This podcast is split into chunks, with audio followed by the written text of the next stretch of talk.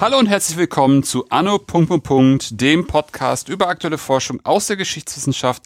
Mein Name ist Philipp Jansen und ich begrüße alle zur 68. Folge. Der Ost-West-Konflikt wurde in Europa nie zu einem heißen Krieg und doch war die Was wäre wenn Frage zentraler Punkt bei der Bundeswehr und der Nationalen Volksarmee.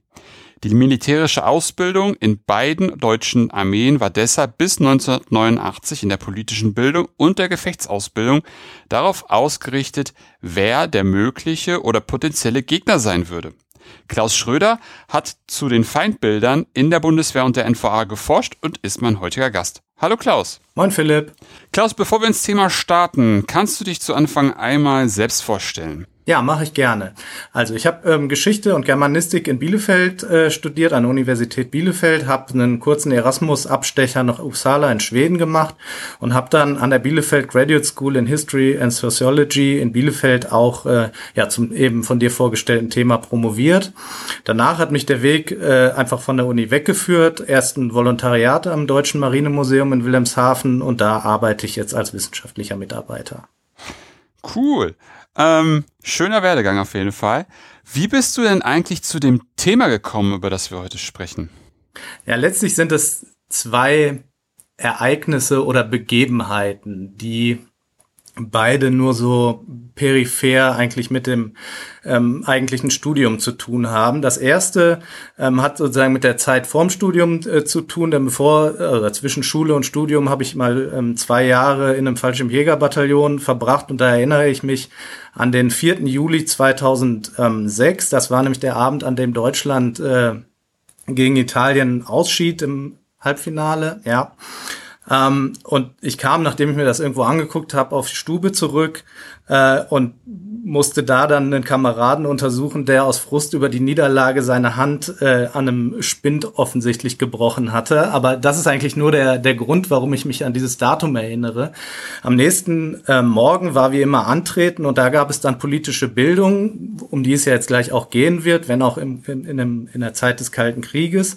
Ähm, aber diese politische Bildung bestand eben in unserem Fall vor allem im Vorlesen von Bildschlagzeilen und der zu diesem Zeitpunkt dafür eingeteilte Soldat hat sich eben am nächsten Morgen geweigert dazu, irgendwas in der Kategorie Sport ähm, vorzutragen, weil er eben auch frustriert über diese Niederlage war. Daran habe ich dann aber, also an diese Form von politischer Bildung habe ich lange nicht mehr gedacht und dann irgendwann als ich im Prinzip in den äh, Endzügen der Masterarbeit, wo ich viel zur DDR äh, und aber auch ihrer Propaganda ge gemacht habe, saß ich in Frankreich am Strand und hatte mir mehr so aus Zufall aus einer Haushaltsauflösung ein ähm, westdeutsches Buch über die NVA, also die Nationale Volksarmee der DDR, mitgenommen, was aus dem Jahr 1964 stammte. Und ähm, habe das, ja, kann man aus heutiger Sicht sagen, relativ naiv in die Hand genommen und habe mich dann doch sehr gewundert, was da auch sozusagen aus westdeutscher Feder ähm, an antikommunistischer Propaganda drin stand. Ähm, mhm. Ja, und also aus heutiger Sicht, wie gesagt, überhaupt nicht überraschend. Aber damals dachte ich, okay, ich bin so einigermaßen über ostdeutsche Propaganda informiert, stelle jetzt fest, es gibt durchaus auch ja westdeutsche Informationen über die Gegenseite, die durchaus den Begriff Propaganda ähm, ja verdienen und habe daraus dann so Stück für Stück ähm, das Projekt konstruiert, eben dann auch mit der ersten Begebenheit im Hinterkopf, nämlich der Frage, wie werden eigentlich Soldaten politisch geschult? Hm. Spannend, spannend, spannend, spannend, spannend, spannend.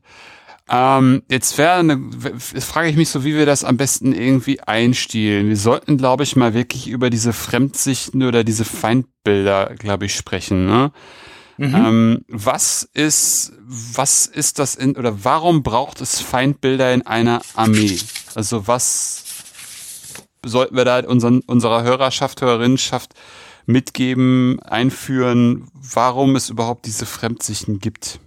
Ja, ähm, ich glaube, bevor wir das machen, weil das auch was war, womit ich mich, bevor es eigentlich losging, beschäftigt habe, würde ich kurz ein paar Begriffe über oder äh, Worte über den Begriff Feindbild ähm, verlieren, denn ähm, das ist ja letztlich ein, ein Quellenbegriff. Mhm. Ähm, auch teilweise in verschiedenen Forschungen eine, ein Analysebegriff oder eine Analysekategorie. Ich habe mich aber für die Untersuchung dann davon äh, weggewandt und dann den Begriff genommen, den du jetzt eben auch schon erwähnt hast, nämlich Fremdsichten, weil äh, ich eben auf diesen in diese Falle nicht reintappen wollte, beide Untersuchungsgegenstände in diesem historischen Vergleich, den ich ja gemacht habe, ähm, dann mit ja mit Untersuchungsbegriffen zu, zu untersuchen, die, die letztlich dann nur auf den einen besser passen als auf den anderen. Hm. Ähm, und deshalb habe ich äh, mir eben diese Fremdsicht als Überkategorie ähm, genommen und gesagt, ein Feindbild ist sozusagen eine Facette von, von, ähm, äh, von einer Fremdsicht, aber es kann eben auch ein Fremdbild geben. Und während ein Feindbild für mich eben eine ganz eindeutige Bedrohungsperzeption beinhaltet, eindeutig negativ belegt ist ähm, und ein Kampf, also sozusagen ja gewalttätige Auseinandersetzung als mögliche Form der Auseinandersetzung beinhaltet, ähm, würde ich eben sagen, dass ein Fremdbild sehr viel ähm, diffuser, nicht so eindeutig, nicht so schwarz-weiß wie ein Feindbild ist, eher auf eine Nichtmitgliedschaft sozusagen zur eigenen Gruppe hindeutet, ähm, durchaus aber ähm, negativ belegt sein kann, aber nicht unbedingt muss aber auch ähm, Elemente ja partizipativer Identität enthalten kann und das ist eben ähm, bei meinem Untersuchungsgegenstand nämlich ja sozusagen zwei deutschen Armeen, die irgendwie aufeinander, aber nicht nur aufeinander blicken, ja wichtig, weil es sich ja in beiden Fällen eben um deutsche Armeen mit deutschen ja Angehörigen äh, handelte.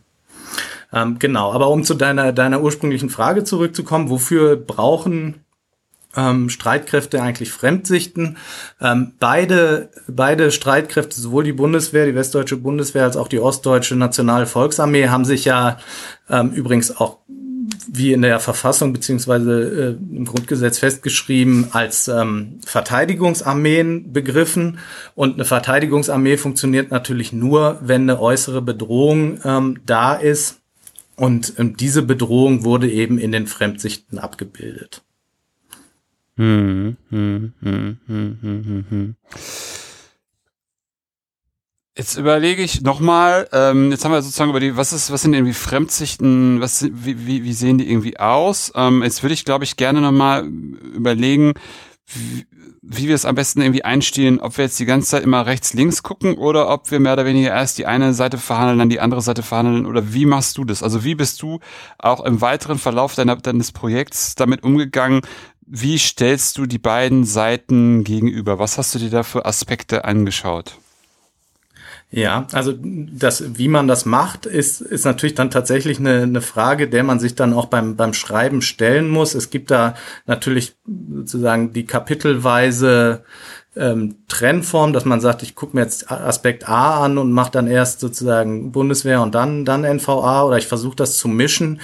Die Mischform ist natürlich die, ähm, die elegantere, weil es sozusagen dann nicht zu einem komplett ähm, explodierten ähm, Inhaltsverzeichnis führt, was immer weiter sich verästelt. Auf der anderen Seite ist dieses so ein Inhaltsverzeichnis natürlich dann sehr viel ähm, ja detaillierter und man kann die Dinge, die einen äh, en Detail interessieren, sehr viel schneller finden.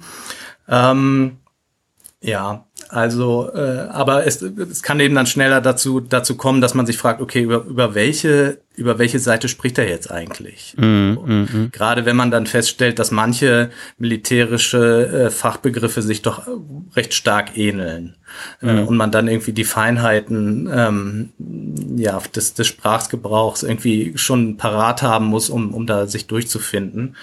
Ähm, ja, deshalb würde ich, glaube ich, dafür, dafür plädieren, dass wir es äh, ähnlich machen, wie, wie ich es dann in der Arbeit gemacht habe, uns die, die Aspekte nacheinander rausgreifen und dann erst das eine und dann das andere besprechen und dann irgendwie gucken, kann, wie, wie kann man das, wie kann man das vergleichen. Ist das, ist das ein, ein Vorschlag, mit dem du dich anfreunden kannst? Ja, auf jeden Fall. Nee, das finde ich, finde ich gut, wenn wir das dann einfach so aspekteweise uns, uns, uns anschauen. Mhm. Ähm, ich, ich bin, ich finde es, finde find deine, deine, dein Aufmacher ganz spannend, dass du sozusagen aus der westdeutschen Seite auf die NVA blickend irgendwie da rein gestartet bist. Weil aus meiner Perspektive dachte ich halt irgendwie immer so, dass vielleicht auch das westdeutsche Bild auf die NVA ähm, dass eigentlich die NVA so die ähm, indoktrinierte mit Feindsicht oder Fremdsichten ähm, behaftete Streitkraft irgendwie ist und dass es bei den, dass es bei der Bundeswehr nicht so arg ist. Ähm, was ist so der erste Punkt, den du dir angeschaut hast? Und dann würde ich gerne auch mit der mit der Bundeswehr starten ähm, zum Thema Fremdsichten. Ja, ähm, bevor, bevor wir das machen, würde ich gerne dazu noch eine kurze Vorrede machen, weil du da ganz am Anfang sozusagen wegen der westdeutschen Perspektive ein Problem aufgemacht hast, äh, dem sich ja wahrscheinlich jeder, der ähm, einen Systemvergleich jetzt in der Zeit des Ost-West-Konflikts macht, stellen muss. Denn ich hatte das mit der Fremdsicht ja schon kurz angesprochen. Ähm, ähm, man, man muss eben einen, einen Untersuchungsgegenstand finden, beziehungsweise dem ja auch dann ein theoretisches Konzept zugrunde liegen, was beiden Seiten irgendwie ja äquidistant ist. Also dass man, dass man sagt, das soll möglichst äh, sozusagen objektiv sein und nicht einem Untersuchungsgegenstand äh, ähnlicher sein als dem anderen. Mhm. Und da habe ich eben festgestellt, ähm, genauso wie du eben gerade, dass ich sozusagen mit einer westdeutschen ähm, oder dann gesamtdeutschen, aber irgendwie doch westdeutschen ähm, wissenschaftlichen ähm, und auch persönlichen Sozialisation äh, eher dem, dem westdeutschen ähm, Denkschema irgendwie ähm, zuneige, äh, was eben auch damit zu tun hat, dass ähm, Fremdsichten oder in diesem Fall tatsächlich auch Feindbilder im Marxismus-Leninismus, der äh, in der äh, für, für die NVA wie im Prinzip auch für die gesamte DDR eben handlungsleitend war, sehr viel stärker angelegt war. Also dass sowas wie der, wie der Imperialismus oder vor allem der Imperialismus eben das Feindbild in dem Fall war, den ähm, der Sozialismus auf seinem Weg ähm, zum gesetzmäßigen Sieg, der eben festgelegt war, äh, zu überwinden war. Ähm, weshalb, ja, sozusagen, das eine viel wichtigere Rolle in der NVA gespielt hat. Und da sind wir im Prinzip in, vielleicht im ersten Feld, was man ansprechen könnte, nämlich, ähm, ja, den, den ideologischen Grundlagen. Die ähm, West, äh, Ostdeutschen habe ich jetzt kurz angesprochen, ähm, weil da ja eben auch eine, eine Wissenschaft eben zu, zu betrieben wurde in der DDR und es eben relativ schwierig ist, ähm, da in, in der Bundesrepublik einen Pendant für zu finden. Also man sagt irgendwie, äh, die, die Bundeswehr sollte eben auf, den, äh, auf dem Boden der freiheitlich-demokratischen Grundordnung stehen und ähm, die, die freiheitlich-westliche Lebensweise verteidigen. Aber das war eben in keinster Weise so wissenschaftlich ähm, ausgearbeitet und auch, ich sage jetzt mal, in, in einer Wissenschaftlichkeit festgehalten, wie das eben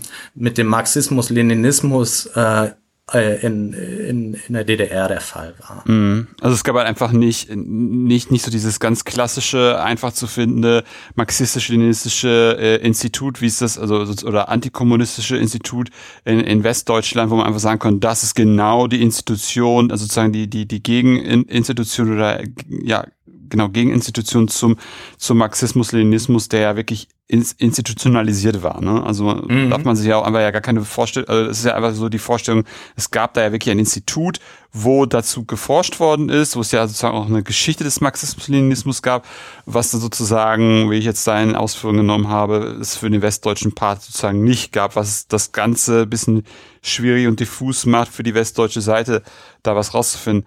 Ähm, wie hast du das dann versucht zu greifen für Westdeutschland?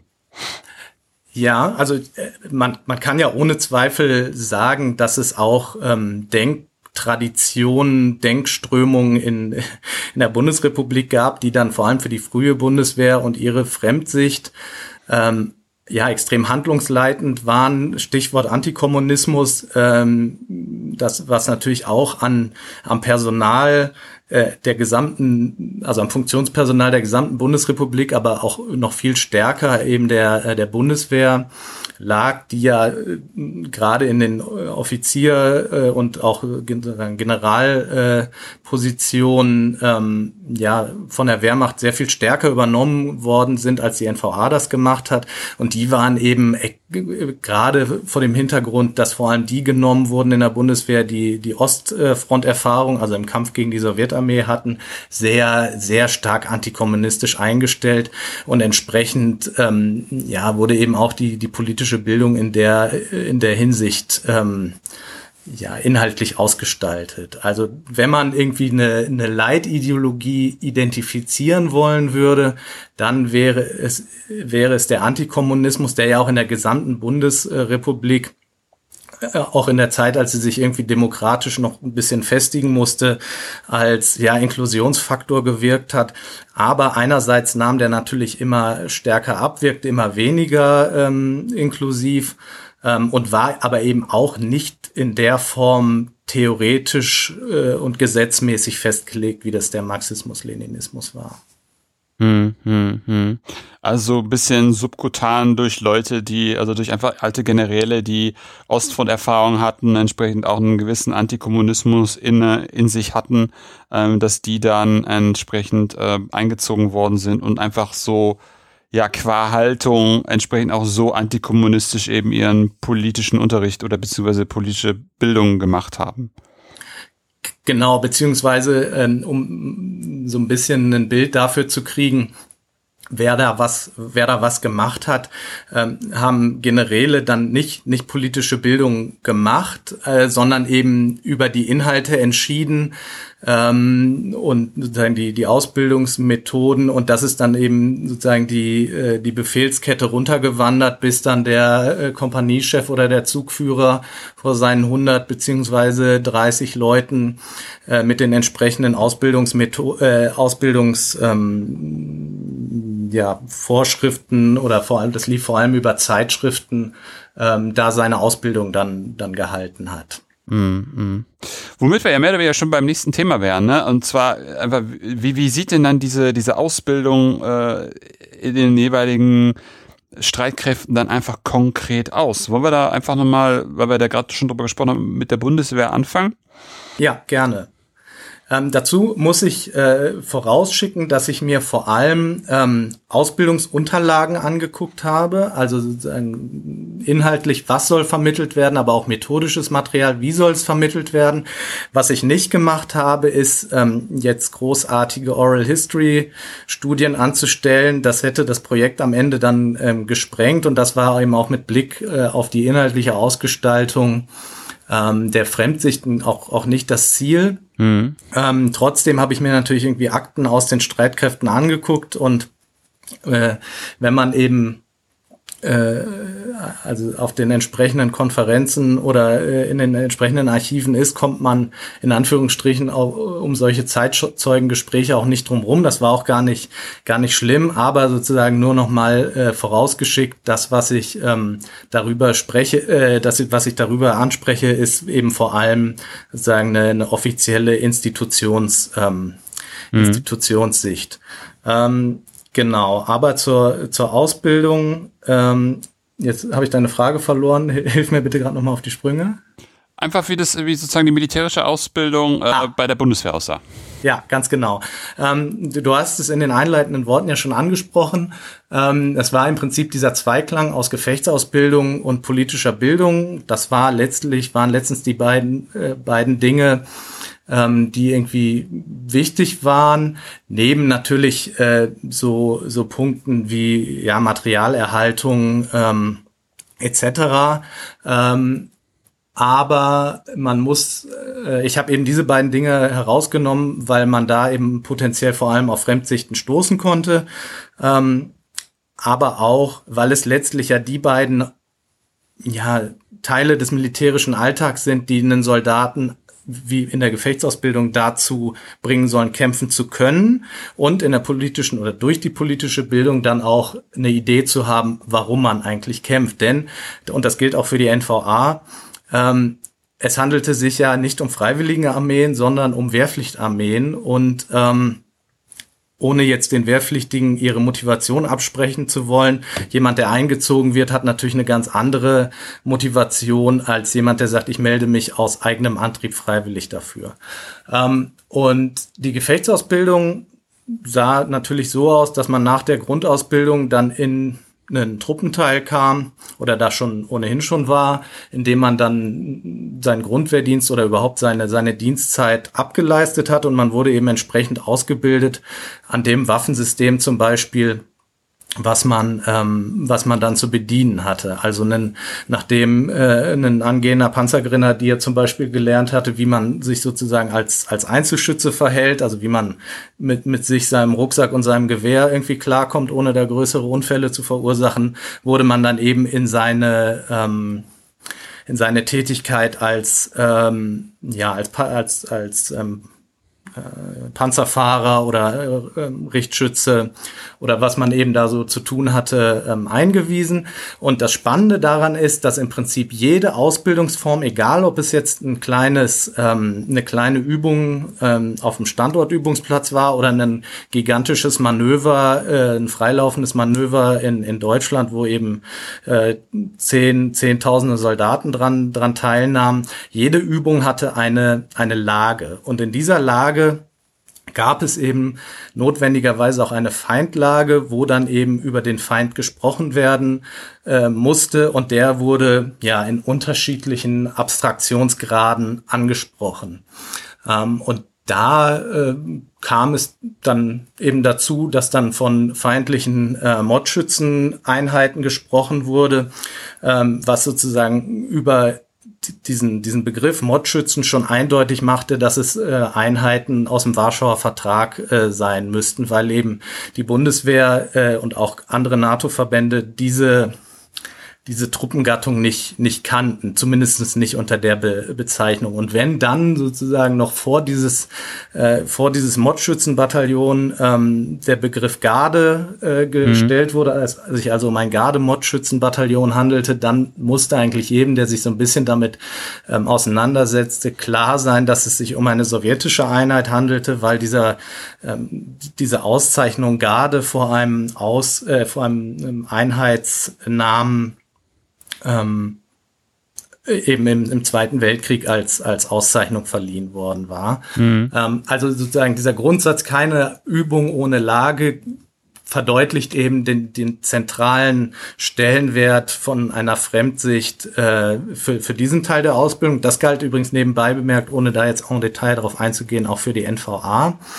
Ähm, und in der politischen Bildung ähm, ging es eben, ja, dann darum, was ich eben so ein Stück weit schon angesprochen habe, den Soldaten zu vermitteln, warum sie eigentlich da gerade Dienst ähm, tun. Und das ähm, geschah eben auf der Grundlage, vor allem deutlich zu machen, was es zu verteidigen galt. Nämlich aus westdeutscher Sicht eben ähm, die freie westliche Welt, eben im Schwerpunkt ähm, die, die Bundesrepublik, aber eben auch die angrenzenden verbündeten Länder. Und ähm, warum die schützenswert sei, wurde eben dadurch versucht zu verdeutlichen, ähm, indem man ja, vorstellte, was daran, was daran eben angenehm und gut sei. Eben eine, eine freie Presse, sozusagen freie Wahlen, das Recht auf freie Meinungsäußerung, aber sozusagen immer mit der, mit der Kontrastfolie, dass das eben auf der anderen Seite des eisernen Vorhangs ganz und gar nicht so sei und ähm, dass auf der anderen Seite, äh, dass sozusagen die andere Seite eben auch möglicherweise daran arbeiten würde, die, diese Unfreiheit eben nach, nach äh, in den Westen zu exportieren. Mhm. Ist es nicht sogar so, dass bei diesen Feindlagen, man muss sich dann ja auch ungefähr, man muss sich ja auch so eine Karte vorstellen, mhm. die dann noch mit so einer Plastikfolie ähm, versehen worden ist, wo man dann noch mit Markern rummalen konnte. War es nicht sogar so, dass dann diese Mod-Schützen auch rot waren? Genau. Ich, ich hätte sowas mal gesehen. Ja, okay. Genau, das, das, das ist, das ist, das ist korrekt. Ähm, also die eigene Seite war immer blau, passte ja auch irgendwie so ein bisschen zu der blauen NATO-Flagge. Mhm. Ähm, und die äh, Gegenseite war rot. Auf der anderen Seite muss man dazu sagen, dass sozusagen dieses Schema blau und rot schon vor äh, der Zeit des Ost-West-Konflikts bestanden hat. Das Spannende ist aber sozusagen, wenn man auf die andere Seite guckt, da war es nämlich tatsächlich umgekehrt, dass sozusagen in der NVA ähm, wie das in der Sowjetarmee äh, ist, kann ich gerade nicht, nicht sagen, aber in der NVA war es eben so, dass die eigenen Einheiten eben in Rot markiert wurden und der Gegner in Blau. ähm, wie sah es denn jetzt, wo wir gerade schon drüber gesprochen haben, wie sah das denn jetzt äh, bei, der, bei, der, bei der NVA aus? Ähm, sozusagen die andere Seite haben wir uns ja gerade angeguckt, ne? Nur nochmal mhm. so kurz zum Zusammenfassen. Also es gab halt sozusagen immer die Lage äh, feindliche Mod-Schützeneinheit, das heißt einfach qua einfach Bezeichnung schon. Es ist mutmaßlich östlich, dazu dann noch der Farbcode Rot, der jetzt nicht unbedingt was zu sagen hat, äh, aber einfach in so einem Setting ja irgendwie schon ganz gut passt. Äh, wie war das jetzt bei der NVA? Wie wurde da in der äh, Gefechtsausbildung, in der, in der, in der militärischen Ausbildung über Fremdsichten verhandelt? Mm, also auf der militärischen Ebene war es eigentlich sozusagen, abgesehen vom Wechsel des Farbcodes, ähm, relativ ähnlich. Das äh, kann man eben sagen, sozusagen von dem, vom eigentlichen, ich sage jetzt mal, militärfachlichen Handwerk hat es sich nicht ähm, unterschieden. Genau wie die Bundeswehr ging auch die NVA immer von einem gegnerischen Angriff äh, aus, also von einem Angriff der, der Bundeswehr oder der, der, der NATO. Ähm, nur, dass ähm, diese, äh, diese, diese militärischen Lagen dann häufig auch, ich sage jetzt mal, politisch stärker überformt wurden. Also dass die Sprache nicht so nüchtern technokratisch war wie in der Bundeswehr, sondern eben so das, was man tatsächlich eher in der politischen Bildung äh, vermuten würde. Ähm, also emotionalisierend da teilweise schon schon einen Platz fand und eben in der politischen Bildung äh, oder also in der politisch-ideologischen Arbeit, ähm, so war der NVA-Begriff seinen Andockpunkt ähm, fand. Ähm, und da würde ich jetzt direkt zu, ähm, zu kommen, da wie gesagt das Militärfachliche eigentlich relativ relativ ähnlich war. Ähm, die äh, politisch-ideologische Arbeit in der, ähm, in der NVA unterschied sich von der der Bundeswehr einfach schon mal ganz stark durch ihre ähm, durch ihre Quantität, während in der ähm, in der NVA äh, eigentlich im Durchschnitt zwei Stunden am Tag äh, politisch-ideologische Arbeit ja, ge, ge, gemacht werden sollte, war es in der war es in der Bundeswehr eher so, äh, dass das irgendwie 90 Minuten in einer in einer Woche sein sollten. Also da kann man eben auch den unterschiedlichen Stellenwert noch mal noch mal draus klarkriegen, wer eigentlich da wie viel Wert drauf gelegt hat. Ähm, und ähm, ich mache das jetzt mal so ein bisschen äh, direkt im, Ver im Vergleich mit der politischen Bildung der, der Bundeswehr.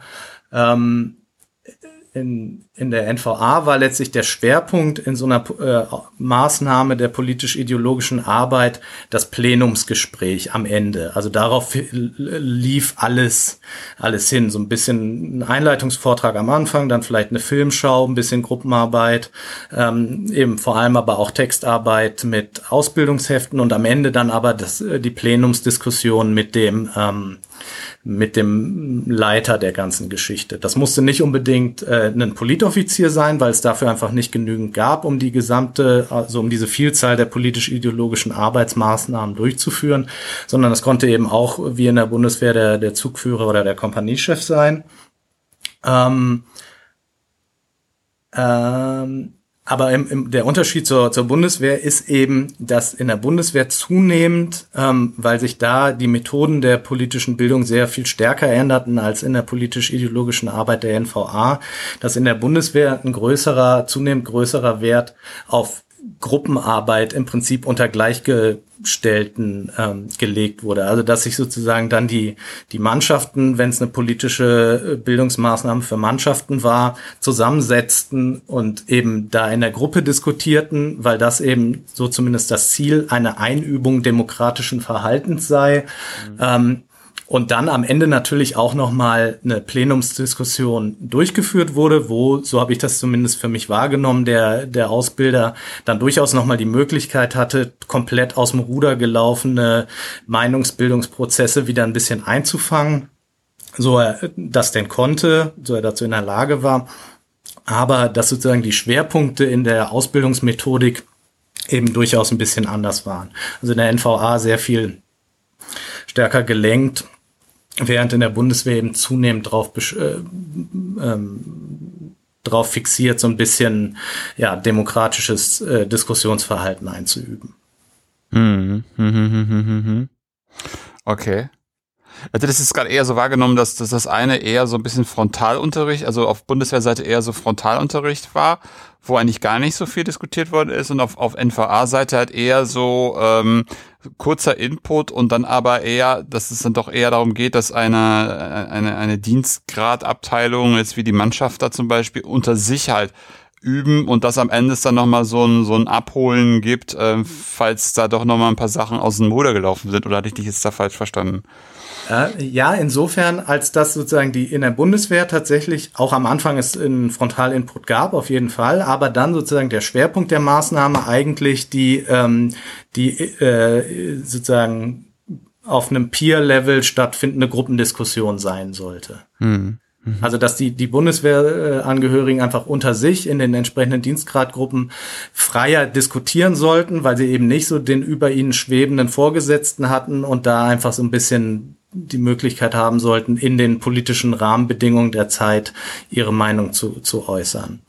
Mhm. Ähm, aber wenn ich das so, so erzähle, muss ich natürlich äh, einschränkend sagen, dass das ähm, Idealbilder waren, die sich die, die Leute, ähm, die diese Ausbildungsmaßnahmen konzipiert haben, so vorgestellt haben.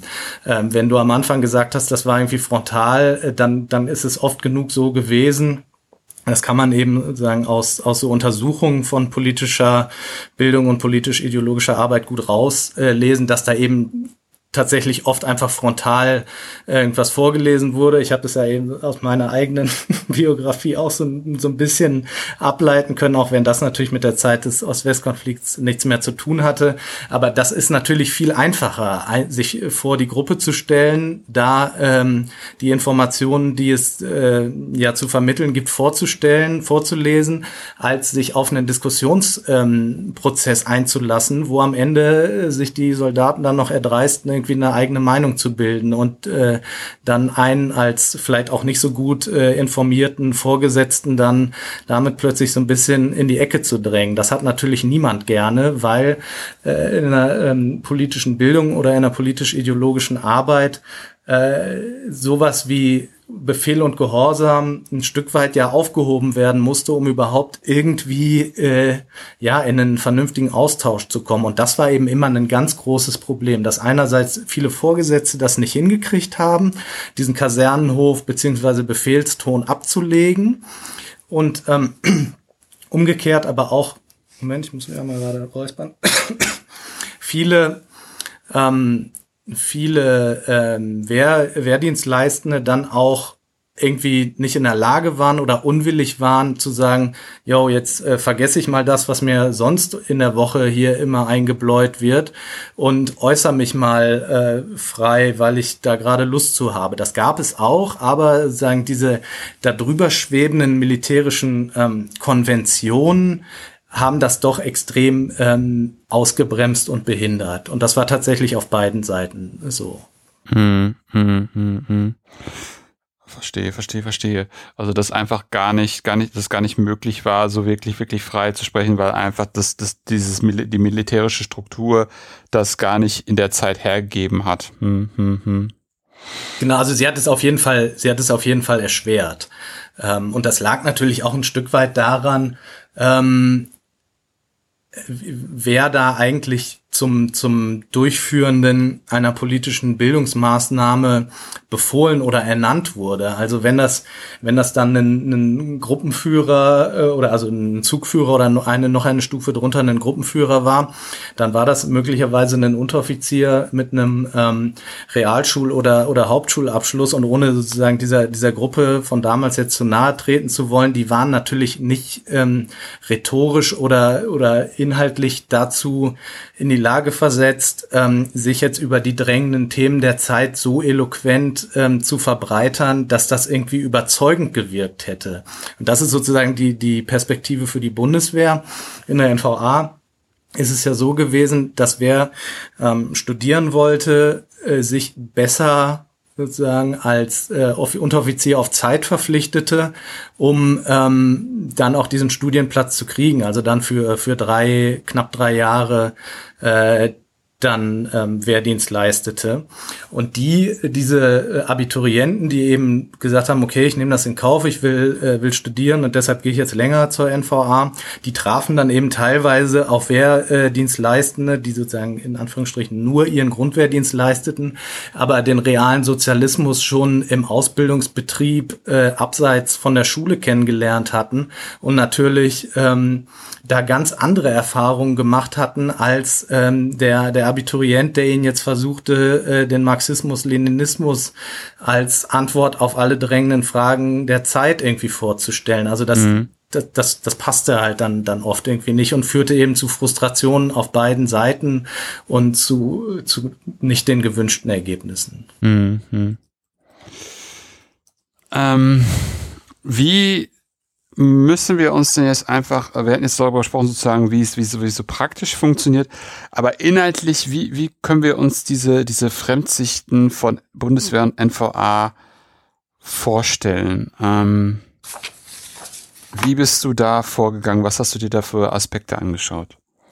Also ich habe äh, versucht, um da eben diesen Ver Vergleich einigermaßen ja symmetrisch durchführen zu können, habe ich eben unterschiedliche Kategorien gebildet und habe erstmal am Anfang, weil das eben haben wir ja auch schon angesprochen, die die Grundlage war, über die ideologische Ebene gesprochen. Dann habe ich, weil das sozusagen die Folge oder die Grundlage dessen war, ähm, den Vorwurf, weil es sich ja meistens um, um Vorwürfe handelte, mir den Vorwurf angeguckt, dass die jeweils anderen Streitkräfte eben extrem indoktriniert gewesen wären und wiederum als Folge davon ähm, dass diese indoktrinierten Streitkräfte eben auch nach innen ausgerichtet werden, also sozusagen nicht dem offiziellen Auftrag der Verteidigungsarmee ähm, ja nachkommen würden, sondern eben als Repressionsinstrument äh, funktionieren würden. Ähm, aber dann, ich hatte es eben ja auch schon kurz angesprochen, ähm, habe ich auch mir angeguckt, was jenseits dieser deutsch-deutschen Perspektive ist, denn die, die Bundeswehr war einfach ja aufgrund ihres Personals, was ja teilweise bis in die 80er Jahre noch Dienst tat, ähm, äh, aber eben vorher an der Ostfront gegen die Sowjetarmee oder damals die Rote Armee, dann die Sowjetarmee gekämpft hatte eben entsprechend vorgeprägt und äh, sozusagen am, am Schluss einfach habe ich mir nochmal die alles ja umklammernden Be Bedrohungsperzeptionen angeguckt. Ja, lass uns doch dann mal über, über das erste Thema, über die ideologische Ebene sprechen. Das, das finde ich irgendwie ganz, ganz interessant. Ähm, wie, wie, wie muss man sich das vorstellen? Wie sind da die beiden Streitkräfte vorgegangen? Ähm, also wie, wie die meisten, ähm, wie die meisten Aspekte der, der Fremdsichten eben auch, ähm, kamen diese, die Inhalte eben aus der, aus der Vergangenheit. Ähm, der Imperialismus, der eben das Feindbild, das kann man in dieser, äh, in diesem Fall sagen, das Hauptfeindbild der, der NVA war, kam eben ja aus, ähm, ja, der, der leninistischen oder der leninschen ähm, Imperialismustheorie. Und ähm, den konnte man eben in dem Moment, wo äh, Lenin angefangen hatte, sich darüber Gedanken zu machen, überall feststellen. Also sozusagen, wenn man ihm denn, denn argumentativ gefolgt ist. Aber man konnte den eben auch schon äh, sozusagen in die in der Zeit vor seiner Erfindung, sage ich jetzt mal, äh, wiederfinden. Ähm, aber letztlich wurde jeder jeder Akt, den die Bundesrepublik, die Bundeswehr oder auch einzelne Soldaten irgendwie äh, be beging als imperialistische Aggression ähm, ge gedeutet. Und das ging sogar so weit, dass die, die neue Ostpolitik, ähm, die ja eigentlich zu einer, zu einer extremen Entspannung geführt hat und auch zu einem Aufeinanderzugehen der beiden deutschen Staaten, ähm, in der NVA, in deren äh, politisch-ideologischer Arbeit als Akt der Aggression ähm, ja dargestellt wurde. Und zwar einerseits eben, um, um die, die Leute weiterhin motiviert zu halten, denn man konnte ja sagen, okay, wenn jetzt Entspannung ist, dann, dann müssen wir jetzt hier nicht mehr ähm, diesen strikten Dienst äh, leisten, der in der NVA ja eben mit dieser ständigen Gefechtsbereitschaft verbunden war, wo immer 85 Prozent der ähm, der, äh, des Personals und des Materials sozusagen gefechtsbereit zu sein hatte. Ähm, aber ähm, äh, Moment. Ach so, genau, die, ähm, die Gefechtsbereitschaft. Ähm, aber eben, es zeigt eben auch äh, diese, dieses argumentative Problem, dass man eben sich mit dem Marxismus, Leninismus und dem dazugehörigen Feindbild des Imperialismus extrem festgelegt hatte und man äh, dann große Probleme hatte, äh, neuere ähm, Entwicklungen oder aktuelle Entwicklung in dieses Schema zu pressen. Und mhm. das äh, war eben auch eine, ja, eine Erklärung oder ist eine Erklärung für den Misserfolg, den diese Ausbildung letztlich hatte, oder diese Ausbildungsinhalte, dass ähm, viele der Soldaten, die eben Teil solcher Ausbildungsmaßnahmen wurden eben offenbar für sich entschieden haben, dass äh, das passt nicht mehr zur Realität. Dass ähm, die neue Ostpolitik, äh, da sehe ich nicht ein, dass das irgendwie eine, eine Aggression des, des Imperialismus ist, sondern eigentlich das Gegenteil. Hm, hm, hm. Was dann ja auch so eine gewisse Einbahnstraße darstellt, oder? Dass, ähm, dass man einfach sich so festgelegt hat mit diesem Imperialismus und den so konstruiert hat, dass man einfach auf neue Lagen, auf, auf Annäherungen gar nicht mehr so wirklich eingehen kann. Oder habe ich dich da jetzt falsch verstanden? Nee, genau, da hast du mich genau richtig verstanden. Aber da kommt letztlich das zum Tragen, was ich äh, ganz, ganz am Anfang einmal angesprochen habe, dass das uns natürlich aus unserer heutigen westlichen Sicht seltsam anmutet, aber aus der damaligen Sicht, in der eben ähm, der Marxismus, äh, Leninismus der Weg war zum gesetzmäßigen Sieg des Sozialismus und es gar nicht anders sein konnte, äh, gar, auch gar nicht anders sein durfte, weil die äh, Partei, also die SED, ja äh, daraus auch ihren Führungsanspruch ableitete, ähm, war das, war das klar, dass man, ähm, dass das, dass das die Wahrheit war und dass man eben einerseits ähm, dafür zu sorgen hatte, dass man die Sachen entsprechend interpretierte, aber auch, dass ein ständiger Auftrag war, ähm, eben zu, so zu handeln, dass es eben zu diesem gesetzmäßigen Ablauf äh, in der Zukunft kommen würde. Also das, ähm, das mutet eben vor allem aus unserer heutigen ähm, Sicht seltsam an. Aus der damaligen äh, sozusagen überzeugten Perspektive war das genau genau der Weg, wie er, wie er zu sein hatte. Mhm.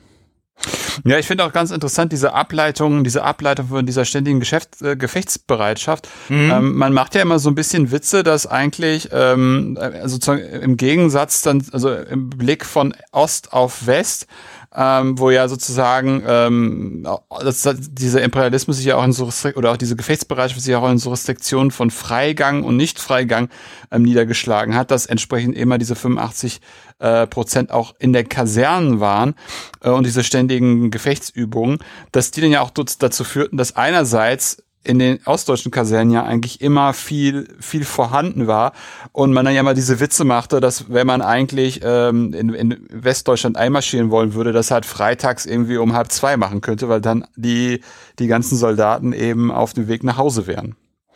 Ja, also das, das ist, ähm, also ich denke, dieser, dieser Witz, da ist ein Körnchen Wahrheit drinne. Ich stelle das auch jetzt in meiner aktuellen Tätigkeit im Museum fest, obwohl da einfach durch die Lage des Museums in Wilhelmshaven äh, viel äh, ehemalige Angehörige der Bundesmarine, also der westdeutschen äh, Marine äh, sind und ich mit denen ins Gespräch komme, die, die geben das offen, offen zu, dass sie eben sie auch Teil dieser NATO-Rallye waren, die sich dann äh, freitags, mittags äh, in Richtung nach Hause aufmachen machten. Auf der anderen Seite muss man natürlich sagen, dass ähm, sowas wie, wie militärische Aufklärung auch existiert hat. Also dass in, in den Momenten, wo äh, es zu Spannungsfällen äh, kam, dann sowas wie, wie Wochenende auch in der Bundeswehr gestrichen wurde. Ich erinnere mich da an ein Gespräch, was ich mit äh, zwei Profs in Bielefeld im Rahmen von einem Kolloquium geführt habe und die sagten, während des Prager Frühlings hätten sie eigentlich sich weniger Sorgen über die, ähm, die äh, die daraus entstehenden möglichen kriegerischen Handlungen gemacht, sondern sich eigentlich vor allem aufgeregt darüber, dass das Wochenende da gestrichen wurde. Ähm, mhm. Ähm, und das ist natürlich mehr eine Anekdote, zeigt aber eben, äh, dass auch die Bundeswehr im Prinzip theoretisch in der Lage gewesen wäre, auf solche auf solche Krisen zu, zu reagieren. Wenn auch sie natürlich dieses äh, strenge Regime, was ihr erlaubt hätte, schneller auf sowas zu reagieren, wie die NVA nicht, nicht gehabt hat. Das muss man, muss man einfach auch ganz klar sagen. Mm, mm, mm. Äh, jetzt hatten wir jetzt gerade über die NVA gesprochen und wie da das mit dem Imperialismus aussah. Wie sah das denn dann auf der anderen Seite ähm, bei der Bundeswehr aus? Also wie sind da die Fremdsichten gewesen auf die andere Seite? Ja, also bleibt da mal bei der ideologischen Seite. Ich hatte ja eben auch, äh, schon ein paar Mal die ja, diese, diese personellen Altlasten aus der Wehrmacht angesprochen, die natürlich die, die ähm, Bundeswehr mit, mit aufgebaut haben. Aber da war letztlich genauso wie, äh, wie in der Bundesrepublik der, der Konsens eher zu sagen, wir wollen eine weitere Ausbreitung des Kommunismus vermeiden und sozusagen so diese, diese ganzen demokratischen Sachen auch äh, niedergelegt in der inneren Führung oder auch in dem Selbstbild des Staatsbürgers in Uniform. Ähm, das, das kaufen wir jetzt mal so mit. Wichtig ist uns, dass wir ja wieder Soldat sein können und, und antikommunistisch ähm, fest auf dem, auf dem Boden stehen. Und ähm, so wurde im Prinzip dann auch in, vor allem in den 50er und 60er Jahren der ähm, die, die politische Bildung auf dieser Ebene durchgeführt. Also das ist eher darum ging, wogegen man war, als nämlich den Kommunismus als wofür, nämlich äh, den, den Schutz der der Demokratie. Ähm, wenig überraschend ähm, kann man 1968 als Zäsur im Kommunismusbild der, der Bundeswehr sehen, auch wenn die Bundeswehr immer so ein bisschen verlangsamt eher die, die ich sage jetzt mal, gesellschaftlichen Trends mitgemacht hat. Man kann in den Ausbildungsunterlagen feststellen, dass äh, die Argumentation, die da äh, zur ähm, zur Auseinandersetzung mit dem Kommunismus ähm, äh, ja angeboten werden, dass die ein bisschen, wie soll ich sagen, weniger kategorisch sind, sondern mehr auch den, den äh, Ausbilder äh, zur, zur Diskussion befähigen.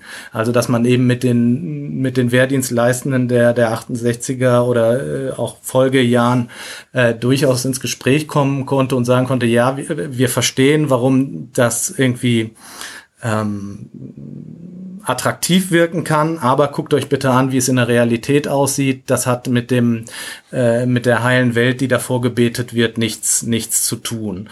Ähm, und das Spannende ist, dass man sagen könnte, okay, also das ist offenbar eine, eine, eine Kurve, die die sich abflacht, dass es nicht immer weniger aggressiv ist. Ähm, der Punkt ist, dass es in den 1980er Jahren, also Stichwort Zweiter Kalter Krieg, wieder ähm, sehr äh, oder sehr aggressiv wird. Es kriegt, kriegt nicht mehr diese Militanz der 1950er und 60er Jahren, das, das Reden äh, über den, den Kommunismus, aber ähm, gerade in in den militärischen Fachzeitschriften, die von der Bundeswehr jetzt nicht ähm, direkt herausgegeben wurden, aber verdeckt oder auch offen äh, finanziell unterstützt wurden, da äh, haben dann eben die Autoren, die eben entweder noch aktive oder mittlerweile pensionierte ähm, ja, Bundeswehrsoldaten waren, da äh, nochmal ziemlich auf die antikommunistische Pauke gehauen. Mhm. Ähm, also gerade eben auch vor dem, vor dem Hintergrund ähm, Afghanistan-Krieg der Sowjetunion. Also da meinte man eben wieder äh, sozusagen so diesen alten Expansionismus zu, zu erkennen, den man in den 1950er und 60er Jahren da schon ähm, gesehen hatte, beziehungsweise ja auch realistischerweise äh, am Ende des Zweiten Weltkriegs real gesehen hatte. Also die alten Geister, die dann auch nochmal wieder wachgerufen worden sind, so, so in der Richtung, ich habe es euch doch schon immer gesagt, wie die, wie die ticken. Ja, ganz genau. Und ähm, da, da sind wir ja im Prinzip schon ein bisschen beim Blick über den äh, beim Blick über den Tellerrand. Da kamen halt auch diese extrem unangenehmen äh, aus, aus meiner oder aus heutiger Sicht ähm, extrem unangenehmen äh, rassistischen ähm, Stereotype über den Sowjet, äh, über den sowjetischen Soldaten nochmal äh, zum Vorschein. Also, ähm, dass das in 1950er und 60er Jahren äh, die Ausbildungsinhalte äh, dominierte, also dass da auch sozusagen gesagt wurde in einer, ähm, in einer Ausbildung, im Ausbildungs ähm, Inhalt für äh, eine Panzergrenadierdivision. So die Frage, wie muss man sich den sowjetischen Soldaten vorstellen? Ja, eher klein, ähm, so und so Gesicht, äh, Gesichtszüge, bäuerliches Gemüt, kann ähm, freundlich sein, aber auch sozusagen aus nicht erkennbaren Gründen dann komplett durchdrehen, neigt äh, zu Ge Gefühlsduselei, kann aber auch äh, brutal und, und äh, erbarmungslos sein. Also ohne dass es, also es hat zwar nicht diese, äh, diese Vernichtungsfantasien ähm, im, des Dritten Reichs äh, äh, mhm. erreicht, sondern äh, sozusagen ja, versucht zu erklären, wie man damit, damit umgehen muss, aber es war natürlich trotzdem noch extrem, extrem rassistisch. Das muss man, muss man mhm. eben so sagen. Und diese Inhalte kamen eben äh, dann in den 1980er Jahren, weil die Offiziere, die dann noch im Krieg gekämpft hatten, dann pensioniert waren und offenbar viel Zeit hatten, um in diesen Fachzeitschriften zu publizieren, dann nochmal zum Vorschein. Mhm. Du meinst jetzt also, um das vielleicht nochmal ein bisschen konkreter zu machen, du meinst jetzt einfach nicht diese, diese, äh, dieser, dieser, dieser Schwenk, der am Ende immer noch kam, wo man das Wort, Wort Untermensch dann äh, benutzt hat und von da aus dann äh, in Richtung äh, Vernichtung, Vernichtung das Ganze hindeutete. Aber die Beschreibung, die du gerade gemacht hast, ist halt genau die, die man auch äh, in Kriegstagebüchern äh, über die Art des Kampfes der äh, Roten Armee oder der, der, der Soldaten der, der Roten Armee findet. Also auch diese, genau diese Hinterlist, äh, und so weiter und so fort. Also das habe ich auch durchaus äh, in, in, in, Büchern ähm, oder eher in, in, in Zitaten äh, aus Lageberichten, die dann an, zum Beispiel ans fremde Heere ausgegangen sind, gelesen, dass genau so die, die Soldaten beschrieben worden sind. Spannend, ja, krass. Ja.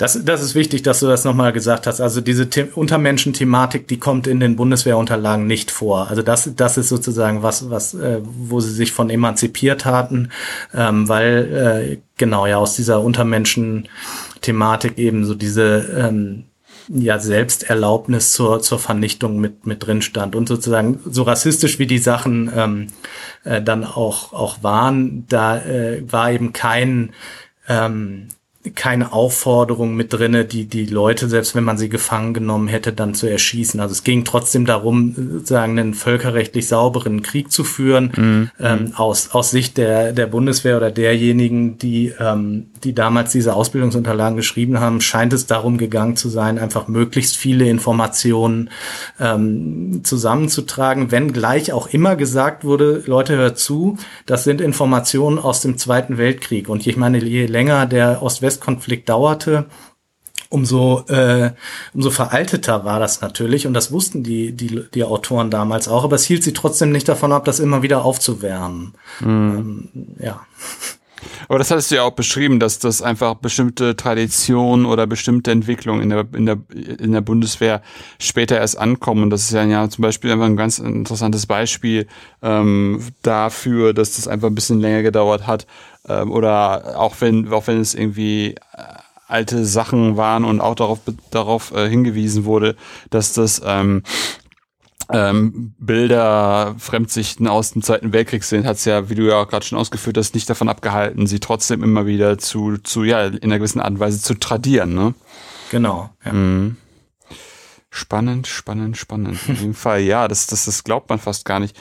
Ähm, jetzt hattest du es vorhin gerade schon gesagt, dass das der, dass das der, ähm, der, der Startpunkt eigentlich für, ähm, für deine, für deine, für deine Beschäftigung mit dem ganzen Thema irgendwie war. Aber wie war denn jetzt, wie muss man sich denn diese, diese, diese Sicht der, der, der, der, der, der, der, der jeweiligen Indoktrination irgendwie der, der Gegenseite anschauen. Also das ist ja, dein, dein Startschuss war ja das Buch, sozusagen das westdeutsche Buch über die NVA. Ja, genau. Wie hat sozusagen die Bundeswehr die, NV, die Indoktrination der NVA gesehen und wie hat die NVA die Indoktrination der Bundeswehr gesehen und verarbeitet? Ja, also die, diese Frage führt eben auf eins der großen äh, äh, Dilemma äh, Dilemmata der ähm, dieser Fremdsichten hin, denn letztlich, ich hatte es ja schon mit Blick auf die ähm, die Gefechtsausbildung erwähnt, in vielen Dingen ähnelten sich beide Streitkräfte. Die die Inhalte der politischen Bildung, der und der politisch-ideologischen Arbeit und auch deren Methoden haben sich natürlich so gradu nicht graduell, sondern teilweise substanziell unterschieden. Ähm, aber man musste natürlich in der Indoktrination irgendwie den Dreh hinkriegen, dass man sagte, aus Bundeswehrsicht, unsere politische Bildung ist gut und die politisch-ideologische Arbeit der NVA ist schlecht, ist schlimm, ähm, verhetzt die Leute, verführt sie dazu, willige ähm, Werkzeuge des expansiven Kommunismus zu sein. Ähm, und das hat man natürlich einerseits über die Inhalte gemacht und die dann in das entsprechende Weltbild eben eingefügt. Ähm, aber das hat man natürlich auch versucht, darüber klar zu, äh, klar zu kriegen, ähm, dass diese, die Methoden, die da, ähm, die da benutzt wurden, sehr, äh, ja, wie soll, ich, wie soll ich das sagen, sehr in Richtung Gehirnwäsche gingen. Und das, obwohl ähm, alles das, was ich jetzt über die Ausbildungsmethoden äh, beider Streitkräfte gesagt habe, den jeweils anderen Streitkräften während des ähm, während des Ost-West-Konflikts eigentlich schon bekannt war. Also die wussten übereinander in der Hinsicht sehr gut Bescheid. Ähm, aber und da kam es dann eben dazu, dass dann die die entsprechenden Maßnahmen so uminterpretiert wurden, wie man es eben dann gerade brauchte. Also dass ähm, gerade auf NVA-Seite ähm, die äh, Zitate von Zeit zu Zeit aus dem Zusammenhang gerissen wurden, ähm, dass die Bundeswehr ähm, ja einfach auf die auf die große auf das große zeitliche Ausmaß der Maßnahmen ähm, ja hingewiesen hat und sozusagen da dieses Wort der dauerhaften Rotlichtbestrahlung hervorge hervorgeholt hat. Ähm, also ähm, genau, es ging es ging eben darum, die äh, die, die eigene, die eigenen Maßnahmen gut dastehen zu lassen und die anderen aber eben als, ja, ähm, in, Indoktrination hervorzuheben, ähm, um eben sich nicht die Kritik an den eigenen Maßnahmen letztlich, letztlich gefallen lassen zu müssen. Also das war immer ein, ein argumentativer Tanz auf der Rasierklinge letztlich. schönes, schönes Bild. Ähm, ja, also, und lass, lass mich da kurz noch was, was mhm. nachschieben, ja, wie, wie kurios das ähm, teilweise anmutete, hat man zum Beispiel 1974 gesehen, als der damalige Verteidigungsminister, ähm, äh, also der westdeutsche Verteidigungsminister Georg Leber eben nochmal ganz deutlich gemacht hat, auch teilweise, also unter anderem in einer Fernsehshow, in einer ZDF-Fernsehshow, gesagt hat, die Bundeswehr hat kein Feindbild ähm, um eben dann zu sagen, also wir brauchen kein Feindbild, wir äh, beziehen unsere Rechtfertigung oder auch unsere Motivation aus dem, dem Schutz, ähm, nur um dann sozusagen im, direkt im nächsten Satz zu sagen, wir haben kein Feindbild, aber die NVA und die Sowjetarmee, die haben ganz schlimme Feindbilder ähm, und äh, die sind auch sozusagen durch diese Feindbilder ähm, ja äh, sozusagen anders anders als wir. Also sozusagen so ein bisschen Wasser reden, nee, Moment, Wasser predigen und, und, und Wein dann, Wein dann trinken. Ähm, äh, also da, da konnten auch die, die Westdeutschen eben nicht aus ihrer, nicht aus ihrer Haut. Ähm, und das war dann eben teilweise doch äh, auch selbstentlarvend. Hm, hm, hm, hm. Und wie hat jetzt, wie, hat jetzt die NVA sozusagen auf, auf, auf die Indoktrination der Bundeswehr äh, äh ge geblickt? Ähm, die, also das war eins der, der schwierigeren Felder, sage ich jetzt mal, aus, aus NVA-Sicht, weil man ja eben, äh, eben wusste, was da im Prinzip für Inhalte ja, was für Inhalte da kommen und wie sie vermittelt werden.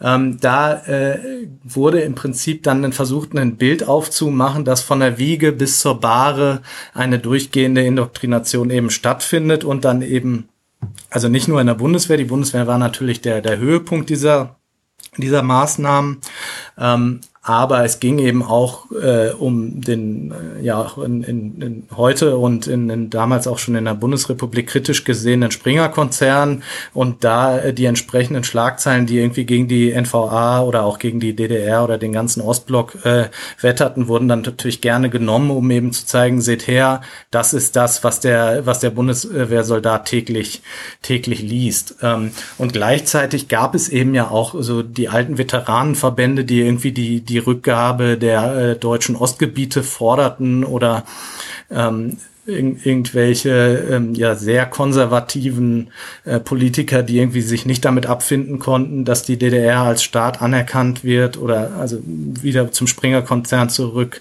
der die DDR ja bis äh, oder lange äh, immer in Anführungszeichen gesetzt hat. Das waren eben so Punkte, wo man gesagt hat, guck mal, die, die können uns nicht mehr anerkennen und der nächste Schritt wird sein, dass sie uns angreifen, um uns als DDR eben zu äh, beseitigen. Guckt, äh, guckt her, ähm, mit, mit derart indoktrinierten Soldaten müsst ihr, müsst ihr rechnen. Hm, hm, hm, ähm, gehört auch zu diesen, zu diesen Feindbildern, dass dann da gerne mit, mit, mit Zahlen rumhantiert wurde, also weil, weil ich, weil ich immer wieder so diese, diese, diese, diese Bilder vor Augen habe, wo du dir, wo du diese Deutschlandkarte hast, die dann geteilt worden ist und dann stehen dann da immer so die Kräfteverhältnisse.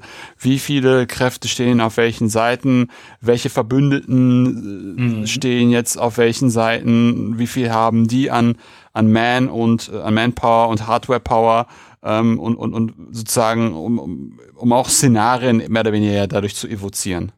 Ja, ähm, Genau, das, das ist ja letztlich sozusagen so der, die Ebene der Bedrohungsperzeption, die, ah, okay. ähm, die, die natürlich das militärische Kerngeschäft sehr viel, viel stärker irgendwie ansprach und wo es auch ganz unterschiedliche Abstraktions, ähm, äh, Level irgendwie äh, gibt. Je, je wichtiger man in der, oder je, je höher man aufstieg im, in der militärischen Hierarchie, desto, ich sage jetzt mal, ähm, realistischer wurden da auch diese äh, die entsprechenden Lagen die, oder oder Verhältnisse, die man dazu sehen ähm, kriegte. Also ich versteige mich zu der Aussage, dass sozusagen die Spitze der NVA und auch die Spitze des, des äh, sowjetisch dem, äh, dominierten Warschauer Vertrags sehr genau wusste, dass die, äh, also sozusagen aus rein militärisch fachlicher sich die Bundeswehr eigentlich nicht äh, diesen Alleingang äh, starten könnte, der eben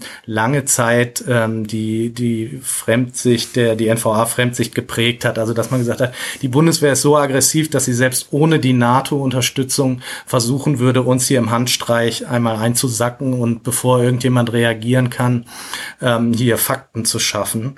Ähm, das ist natürlich insofern eigentlich unmöglich war, weil ja eine halbe Million sowjetischer Soldaten in der, ähm, in der DDR stationiert waren und die Bundeswehr mit denen natürlich auch irgendwie hätte umgehen müssen.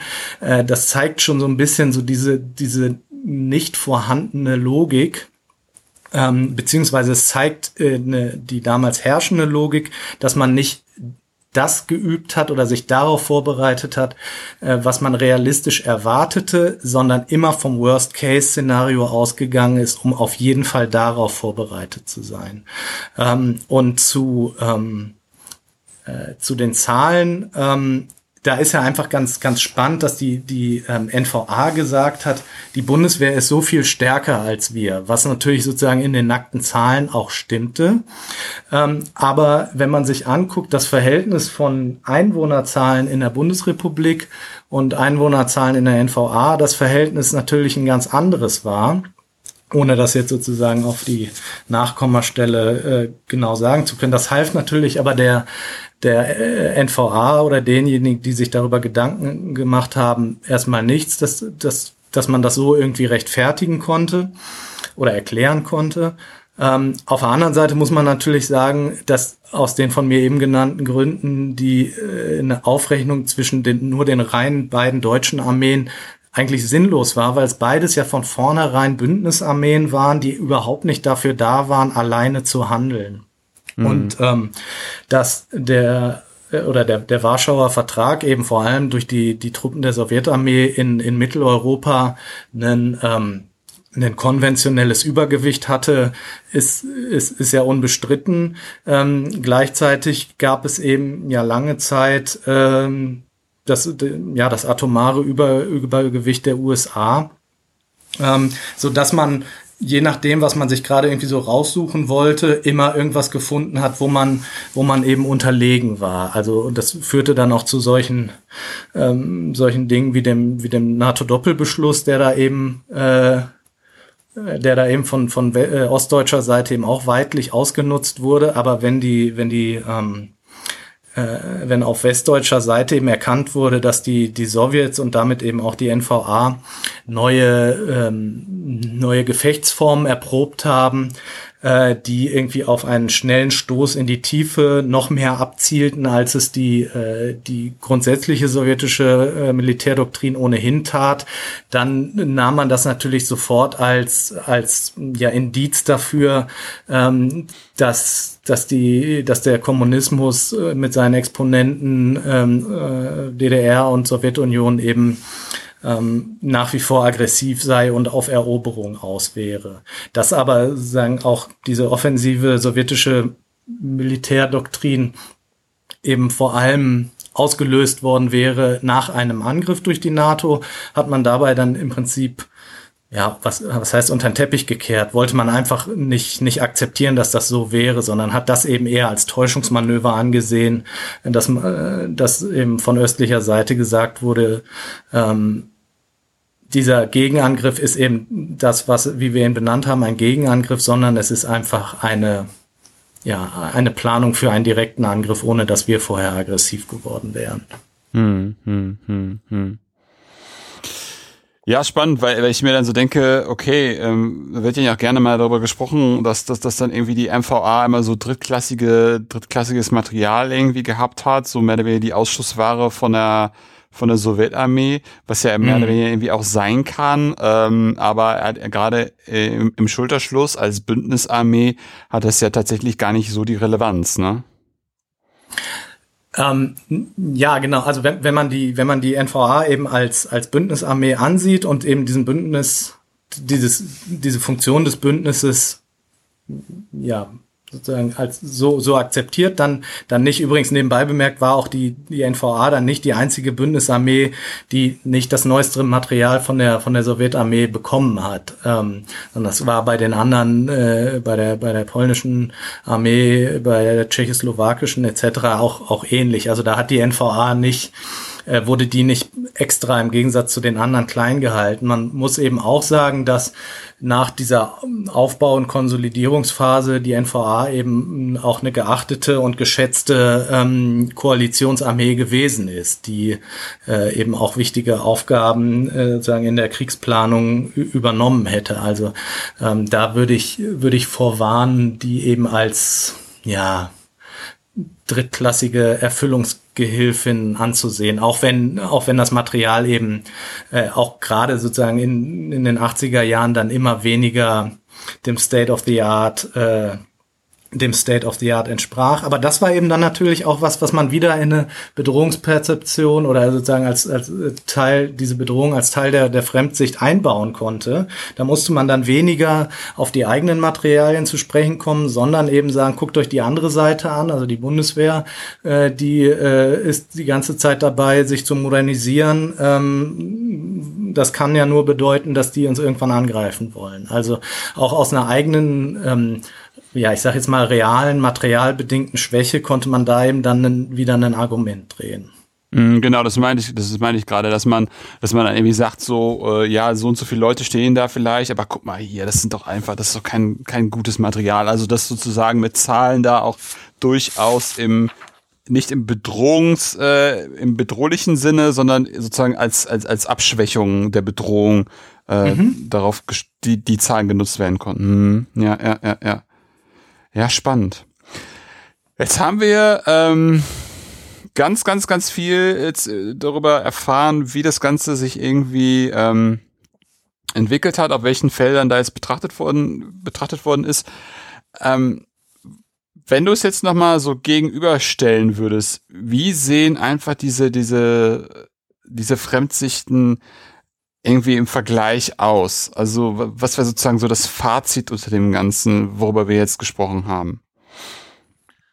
Ähm, also ich hatte ja am Anfang ähm, darüber gesprochen, dass man, dass man diese Fremdsichten irgendwie unterteilen muss und letztlich ist das auch was, was, ähm, was am Ende das Ergebnis be bedingt. Denn irgendwie äh, oder es, es schien mir, es schien mir so, dass ähm, diese Fremdsichten nicht symmetrisch aufeinander ausgerichtet sind, sondern äh, sozusagen im Gegenteil ähm, asymmetrisch sind. Also dass sich die NVA durchaus mit einem Feindbild ähm, also die, die, dass die NVA die Bundeswehr mit einem durchaus mit einem Feindbild belegt hat, weil man stets einen Angriff irgendwie be, befürchtete, musste man ja auch sozusagen, weil der Imperialismus, mit dem man die Bundeswehr gelabelt hatte, das irgendwann würde tun würde.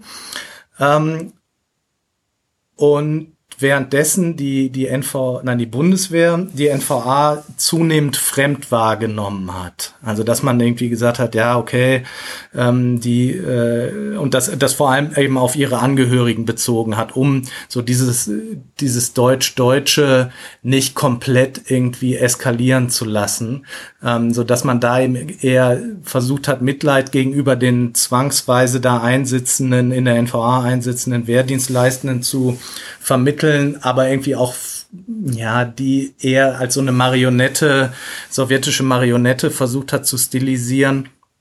Ähm, Wobei das nicht bedeutet, dass man sie militärisch nicht ernst genommen hätte. Also da hat man schon gesagt, okay, das Material mag nicht mehr das Neueste sein, aber die sind gut ausgebildet und möglicherweise funktioniert deren Indoktrination auch. Dann würden sie uns auch angreifen. Aber sozusagen das bedeutete, dass sie erst im Kriegsfall dann zu einem Feind geworden wäre. Vorher hat man sie eben eher fremd, ähm, fremd wahrgenommen. Und das, das Asymmetrische daran ist letztlich, dass sich die, ähm, die NVA sehr auf die Bundeswehr in Anführungsstrichen eingeschossen hat und das auch ähm, zur, äh, zum Verhalten der DDR gegenüber der Bundesrepublik passt. Denn die war ja eben sehr viel, sehr stark auf die Bundesrepublik fixiert. Ähm, in Sachen System, ähm, Systemkonkurrenz, während die Bundesrepublik sicher sehr viel stärker international ähm, orientiert hat. Und ähm, so war das eben letztlich bei der Bundeswehr, äh, Bundeswehr auch. Die hat in Sachen militärischem Konflikt sehr viel stärker auf die Sowjetarmee geguckt. Der, was ja auch irgendwie logisch war, in Anführungsstrichen, weil die, ähm, weil es einfach mehr sowjetische Soldaten gab als äh, äh, Angehörige der Nationalen Volksarmee. Ähm, schon auf dem Gebiet der, der, der NVA und sozusagen was dahinter dann in den, in den weiteren Militärbezirken der Sowjetunion kam, ähm, war ja, war ja noch, noch viel mehr, so dass ähm, äh, die, die Bundeswehr eben die NVA eher im Rahmen eines Fremdbildes wahrgenommen hat und je nach ähm, ja, Autor und auch nach Zeitpunkt äh, die Sowjetarmee mit einem mit einem ähm, Feindbild belegt hat. Ähm, das bedeutet nicht notwendigerweise, dass die NVA sich ähm, auf äh, die, die USA überhaupt nicht behandelt hätte. Gerade der Vietnamkrieg ähm, war eben sozusagen der Ersatz für äh, die, ähm, die Gewalttaten, die man auch von westdeutscher Seite äh, der Sowjetarmee immer vorwarf, aber ähm, im Verhältnis zu der, ähm, zu der Ausrichtung auf die Bundeswehr hat man, ähm, äh, war eben das, das Schwergewicht eindeutig sozusagen auf dieser deutsch-deutschen Perspektive. Hm, hm, hm. Spannend, spannend, spannend, spannend. Klaus, wenn wir die Hörerinschaft jetzt auch für dein Thema begeistert haben, und ich finde es wirklich ein sehr interessantes Thema, mal so speziell darauf zu gucken, wie da mit Fremdsichten im deutsch-deutschen Kontext der Streitkräfte ähm, umgegangen worden ist. Was könnten wir da der Hörerinschaft empfehlen ähm, zum weiteren äh, einlesen oder vertiefen? Ähm, also ich würde mal direkt zwei Überblicksdarstellungen empfehlen. Einerseits von Rüdiger Wenske, die Geschichte der Nationalen Volksarmee und sozusagen für die andere Seite Martin Rink, die Bundeswehr 1955 bis 89. Beides ähm, ja schmale und sehr gut lesbare Büchlein.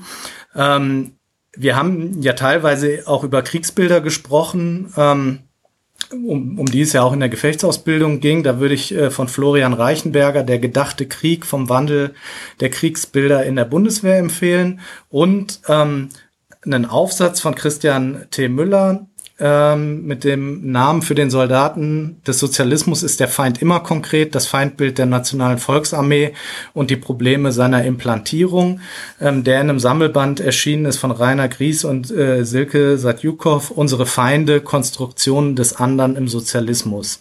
Ähm, denn ähm, ja, also das fasst ein paar, also dieser Aufsatz fasst ein paar ähm, Aspekte zusammen, die ich, die ich angesprochen habe. Für ähm, die Bundeswehr gibt es so, ein, so einen Aufsatz nicht, was natürlich auch ein Grund war, warum ich diesen, diese, diese Studie gemacht habe. Und die gibt's noch nicht, aber ich hoffe, dass sie im Herbst erscheinen wird. Also dann würde ich die äh, im Herbst dann auch empfehlen. Mm, mm, mm. Das will ich ja nochmal nach, noch mal nach, noch mal nachreichen. Ähm, ja. wann, in, wann entsteht dann oder wann, wann erscheint dann dein Buch? Ich hoffe im Herbst. Oh, im Herbst diesen Jahres. Alles klar, ja, cool. Dann würde ich da auch nochmal die entsprechenden ähm, bibliografischen Daten nachtragen, falls, äh, oder wenn das Buch dann erschienen ist, ähm, dass dann einfach die Hörerinschaft, die dann im nächsten, in diesem Herbst dann die Folge erst hört, ähm, warum auch immer sie das tun sollte, erst so spät, äh, dass sie auf jeden Fall dann Titel und entsprechende äh, die, die, die, den Titel und die entsprechenden bibliografischen Daten dann einfach hat äh, und dann einfach sehr easy dann das Buch auch finden wird, überall, wo es angeboten wird. Ja, super. Ähm, Klaus, hättest du denn auch noch eine Gastempfehlung für mich? Ja, zwei, wenn das in Ordnung ist. Sehr gerne. Ähm, einmal Jana Hoffmann von der Uni Bielefeld äh, mit einem Projekt namens Preußen, eine Geschichte des Vergessens. Mhm. Und dann ähm, Gleb Albert, Universität Zürich mit dem Projekt Computer Kids als mimetische Unternehmer, eine transnationale Geschichte der Cracker-Szene 1980 bis 95. Ah, spannend. Ja, beides äh, spannend und hochaktuell. Auf jeden Fall. Äh, finde ich, finde ich schön, wie immer wieder so äh, Forschungsprojekte, über die wir hier sprechen. Da finde ich auch dein Projekt passt da auch ganz gut rein. Äh, schöne äh, aktuelle Bezüge irgendwie haben. Ja, da bleibt mir eigentlich nur noch zu sagen, vielen herzlichen Dank, Klaus, einfach für, für deine Zeit und dass wir heute über die NVA und die Bundeswehr und Fremdsichten gesprochen haben. Das war super interessant äh, und sehr, sehr, sehr, ja, sehr, sehr interessant und sehr spannend. Hey, vielen herzlichen Dank dafür. Ja, ich bedanke mich. Es hat, hat Spaß gemacht, war schön mit dir, äh, sich mit dir darüber zu unterhalten. Ja, das freut mich auch ähm, umso mehr, wenn auch der Gast Spaß daran hat, mit mir zu sprechen. Na klar. ja, und äh, das war's auch für heute bei Anuk Punkt, Punkt. Wenn es euch gefallen hat, empfehlt den Podcast gerne weiter. Ihr könnt ihn übrigens über Spotify, iTunes oder eine Podcast-App eurer Wahl abonnieren und hören. Wenn ihr mich auch unterstützen wollt, findet ihr eine, einen Spendenbutton auf meiner Webseite zu PayPal. Wenn ihr selber forscht und über euer Projekt sprechen wollt, kontaktiert mich einfach per Mail oder Twitter. Ansonsten hören wir uns bald wieder. In diesem Sinne auf bald und tschüss.